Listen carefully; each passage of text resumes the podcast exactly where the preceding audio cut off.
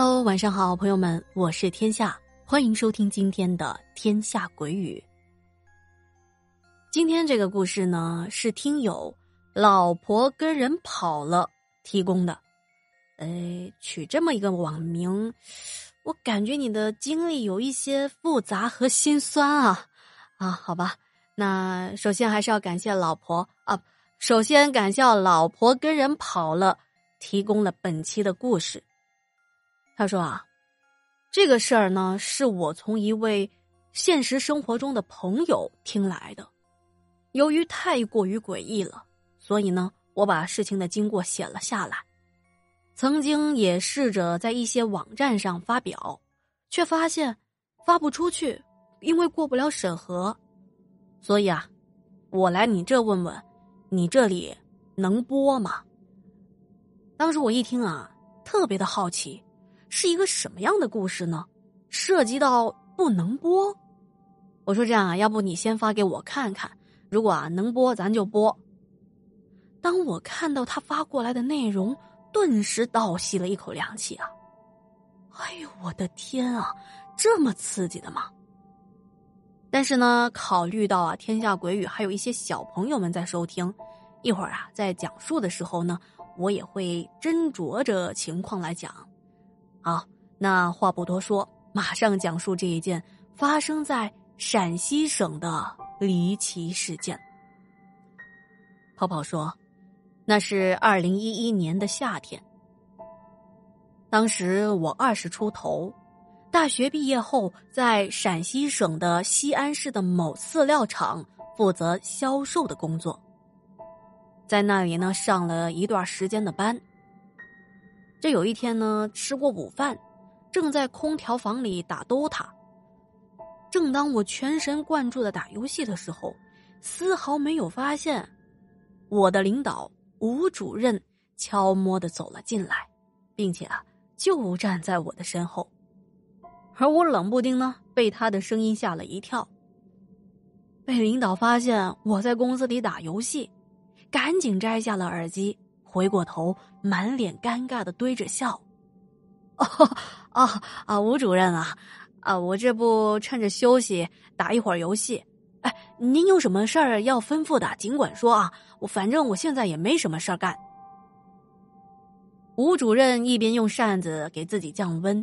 一边笑呵呵的说：“啊，是这样的啊，咱们公司呢最近业务比较少，我啊看你也是年轻人当中口才还挺不错的，想让你呢去附近跑跑业务，给公司增加一点订单，顺便你也可以是锻炼一下自己，是不是啊？你放心啊，每天的补贴什么的少不了你的。”我心里想着。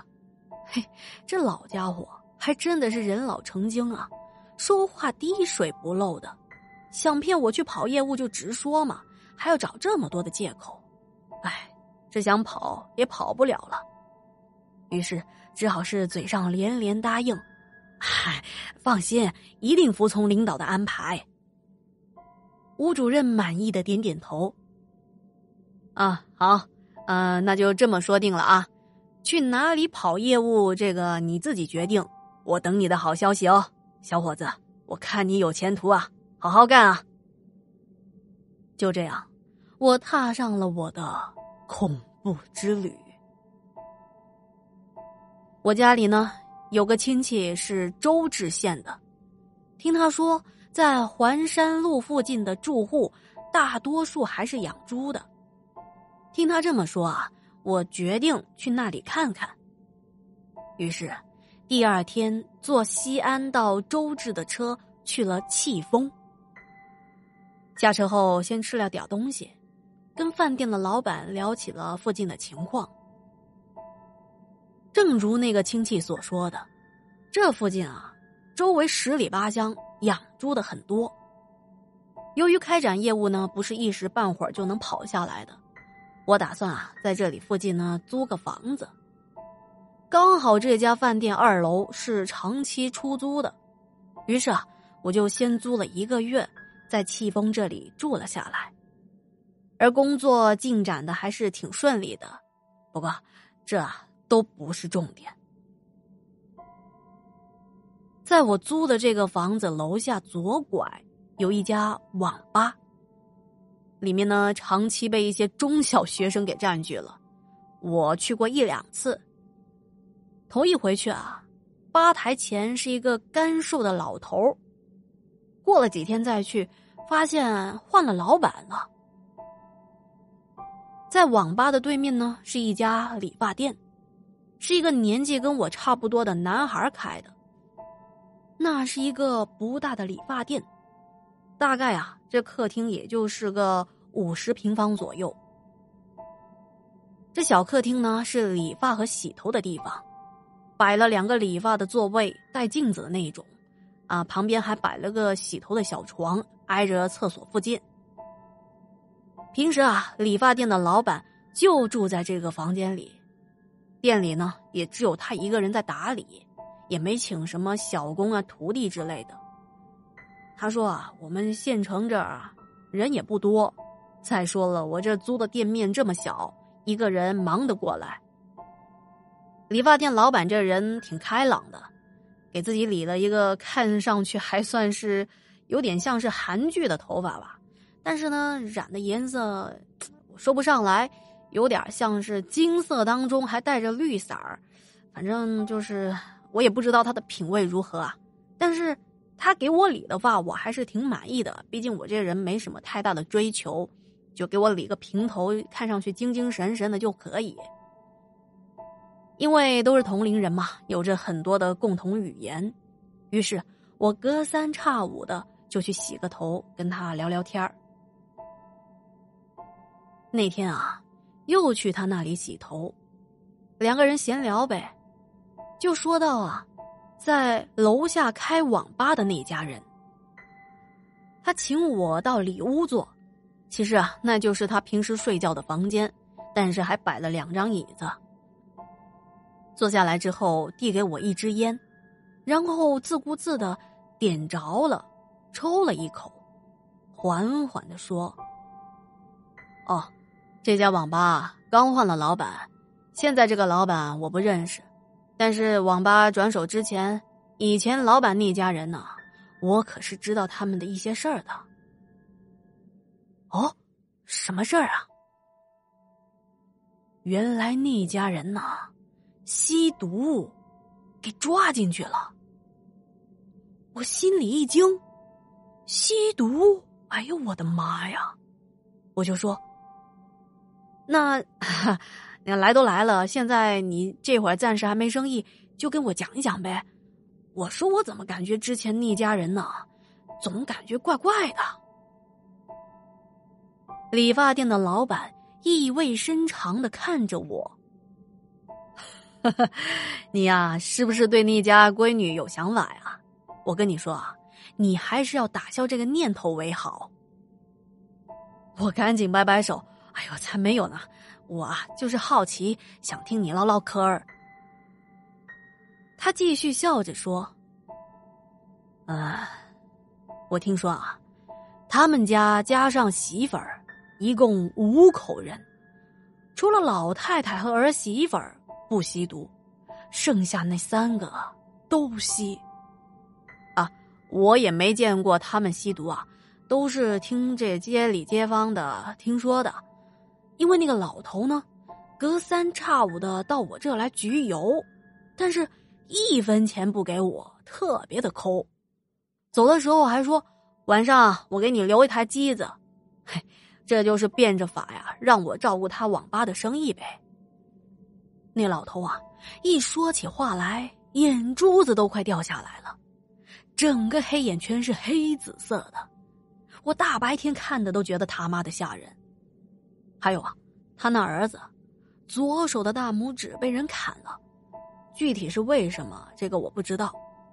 人啊，瘦的跟猴一样，眼圈和嘴唇啊，跟他爸一样发黑呀，说话一抽一抽的，看着都不像是个正常人。听到这，我说：“啊，那照你这么说的话。”那他闺女儿应该是最轻的那个吧，因为我见过他呀，看上去啊，好像跟正常人也没什么两样啊。理发店老板一拍桌子：“这你就大错特错了！你不知道吧？他那个闺女儿，花一样的年纪，人长得也漂亮。前段时间我听别人说啊，说这女孩呢刚从新疆回来，说之前啊警察到处的找她，她是跑出去避风头的，最近风头过了才回来。”这不前阵子啊，这女孩呢冷不丁的来到我这儿，看到我就问我有没有烟，我说我房间里有烟，她直接毫不客气就走到我这房间来了。当时呢，我也怕别人说闲话，毕竟啊孤男寡女的共处一室，再加上他家那不清不白的事儿，我怕啊别人在我背后嚼舌根，我就走出店里，在门口晒太阳。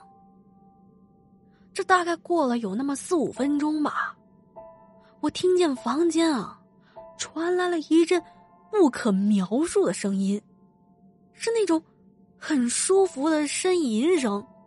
哎，我心想，在在我房间干啥呢？这妹子。紧接着，我听到她用很沙哑的声音说：“啊，啊，真爽啊！”嗯嗯，好久没吸了。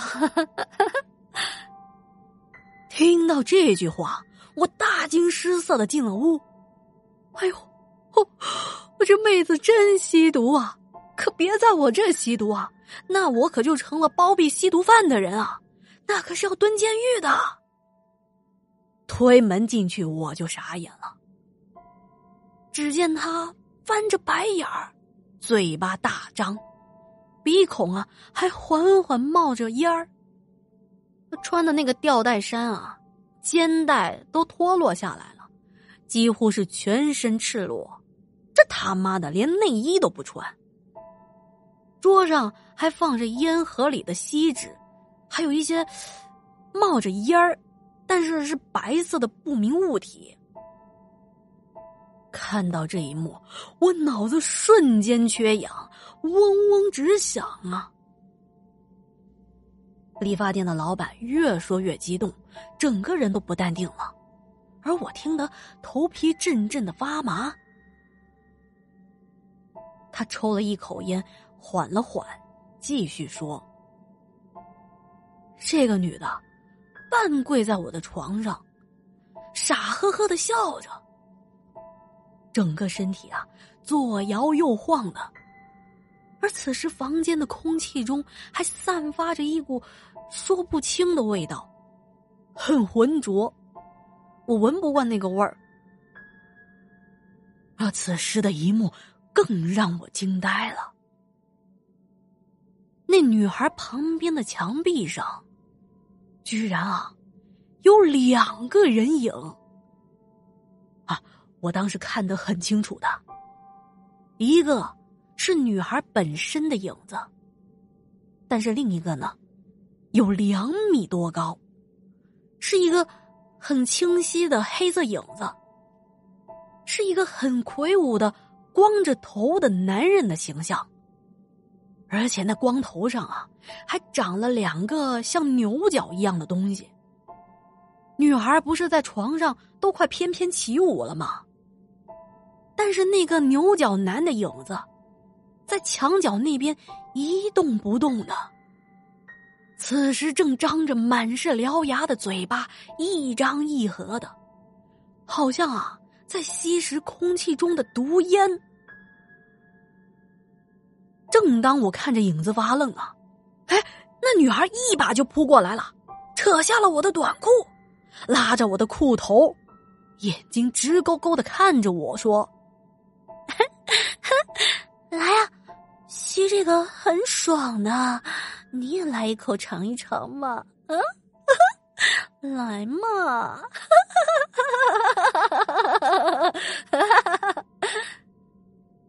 他一边说，一边诡异的笑着，我嘴里还淌下了哈喇子。我被这突如其来的一幕都给吓傻了。过了两秒，才反应过来，一把推开了他，你他妈的是个疯子吧你！赶紧给我滚出去！可就在此时，他缓缓顺着我推他的力气向后倒去，扑通一声就栽在我的床上了，瞬间就不动了。而墙上的影子也只剩下了一个，也就是那女孩自己的那个。我也顾不上什么影子不影子了，毕竟我之前看新闻啊。也知道很多吸毒的人吸着吸着就死了。哎呦，把我着急的！哎呀，这他妈的该如何是好啊？我快速的冲到了洗手间，用冷水泼了泼脸，让自己冷静下来。当时我脑子已经无法思考了，我刚才看到的是啥？我经历了啥呀？后来我想啊，不管他是死是活。不能待在我这。于是，我伸出手，颤颤巍巍的探了探他的鼻息。啊，还好，没出人命。接着，我帮他把吊带往上拉了拉，遮住了隐私的部位，轻轻的拍着他的脸，叫他：“，你醒醒，你醒醒啊！你别死我这儿啊！”没一会儿，他就醒过来了。醒来之后啊，整个人也是懵懵的状态，擦了擦嘴角的哈喇子，对我说：“嗯，对不起啊，呃，刚才吓到你了吧？” 说着，跌跌撞撞的就跑了。可是，当他跑的时候，我又看到那个。长着牛角的光头男的影子，紧紧的跟着他。过了两天，这网吧关门了。我是亲眼看到他们一家人呢，都被警察给带走了。我说啊，这黄赌毒就不能碰，千万不能碰啊！特别是毒品，只要一碰，这辈子可就完蛋了。哎你也看到他家那几个人的模样了，比鬼还可怕呢。当我听完了理发店老板的叙述，我都不知道该说啥了。而他看着我一脸蒙圈的样子呢，神神秘秘的跟我说：“我们这个地方啊，怪事儿太多了。之前啊，我还遇到一个通缉犯来我这里理发，啊，当时我不知道他被通缉啊。”我是后来啊，看到我们当地的新闻，说抓到一个通缉犯，我一看照片，哎，这人咋那么眼熟呢？后来一想才知道，他呀之前来我这理过发，当时理完发还问我店里有没有小妹给按个摩，所以啊，我对他印象深刻。听理发店老板说完这些，我也乐了，我说。你挺厉害啊！你这是警察的神助攻啊！好啦，以上啊是跑跑跟我们分享的第一个故事，但是他的故事还没完，包括啊他说他租房遇到的真事儿啊，那是他自己的经历啊，我们会在后面的节目呢也跟大家好好的讲一讲啊。那么如果还没有点击订阅的朋友，千万要记得点击订阅，以免错过精彩的故事哦。那下面到了聊天时间啊！我看了这两天的留言啊，嗯，胖胖说，在兴兵站岗的这一期节目呢，你这四川话太生硬了吧？可以承包我两分钟的笑话。哎，我觉得我可以哈，我居然能够让你听故事的时候笑出声了，我想我这也算是成功了吧？起码就大家听故事的时候觉得有一点意思嘛，对吧？登船说：“听完女朋友在哪里的这期节目呢，想起了冬天晚上去四楼画室拿画板，陪我去的同学死活都不跟我上去，就在楼下等我，我只能是自己硬着头皮上去的。现在回想起来，汗毛直立。哎，邓川啊，我更好奇你在楼上的画室都经历了些什么呢？是什么让你？”汗毛直立的，开玩笑，开玩笑啊！啊，大家一定要记住啊！故事毕竟是故事，实际上啊，这些奇怪的事情呢，跟我们普通人啊，跟我们的日常生活呢，都离得远远的。大家听故事就是图个休闲娱乐，听完啊，千万不要往心里去哦。嗯，还看到一位朋友呢，给《天下鬼语》这个专辑打了两颗星，写的留言是：“加油吧，不太喜欢女生讲故事。”哎呀，您让我加油，是不是可以把星星稍微给的多一点呢？给两颗星，我都要哭了。从采访、收集到整理、编辑加后期发布，我辛辛苦苦的，我容易吗？我 啊，好了，嗯，没关系的，我我我我会坚强的啊，因为我还是收到不少朋友们的好评和支持。只要您喜欢天下的节目，我就很知足啦。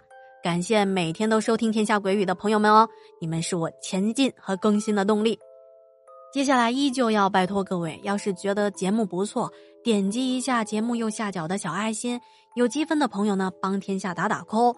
要是可以给天下宣传和转发一下，那就更好啦。再次感谢您对天下的认可和支持哦。今天的节目就到这里啦，想进听友群或者是投稿的朋友呢，请私信我，我都会一一的回复您的。天下故事，天下说，我们下期节目不见不散。祝您好梦，晚安。